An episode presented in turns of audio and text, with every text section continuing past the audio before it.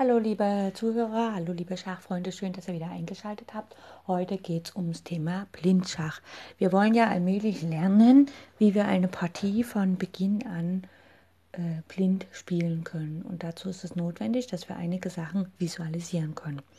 Deswegen heute eine Übung, die ich beschreibe sie und ihr macht sie dann einfach. Okay, ihr nehmt euch ein Schachbrett und baut die Grundstellung auf.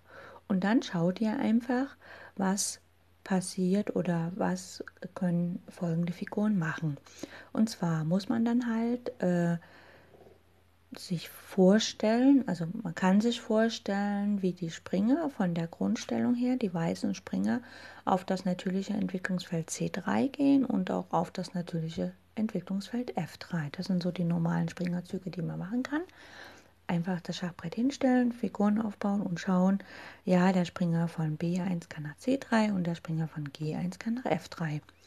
Dann auch das gleiche für Schwarz, also die natürlichen Entwicklungszüge für die Springer anschauen. Also der Springer von B8 kann nach C6 und der Springer von G8 kann nach F6. Es geht immer nur darum, die Felder zu benennen und auch anzuschauen, wo die Figuren hingehen können. Und dann das gleiche auch für den weißfeldrigen Läufer von Weiß. Der kann nach E2, D3, C4 oder B5. Und das gleiche natürlich auch für den anderen Läufer, also für den schwarzfeldrigen Läufer von Weiß. Und dann auch da, wo die, äh, und das gleiche auch natürlich für die schwarzen, schwarzen Läufer, also für den weißfeldrigen schwarzen Läufer und für den schwarzfeldrigen schwarzen Läufer. Und dann auch schauen, wo könnten die Läufer hingehen, wenn äh, fianchettiert wird. Also nach G2 der eine, nach B2 der andere, G7, B7 die Schwarzen. Und dann auch schauen, wo würde der König und der Turm landen, wenn kurz rochiert wird oder wenn lang rochiert wird. Und dann natürlich die vier zentralen Felder, wo die Bauern hingehen können, E4, D4 oder E5, D5. Das ist so die eine Aufgabe, dass man wirklich das Schachbrett vor der Nase hat und sich das alles anschaut.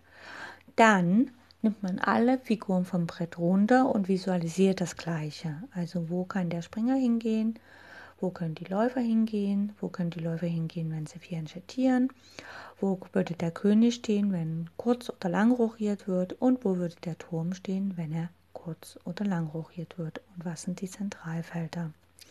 Und dann das Ganze ohne Brett. Also, das ist dann für morgen. Okay, viel Spaß dabei. Tschüss.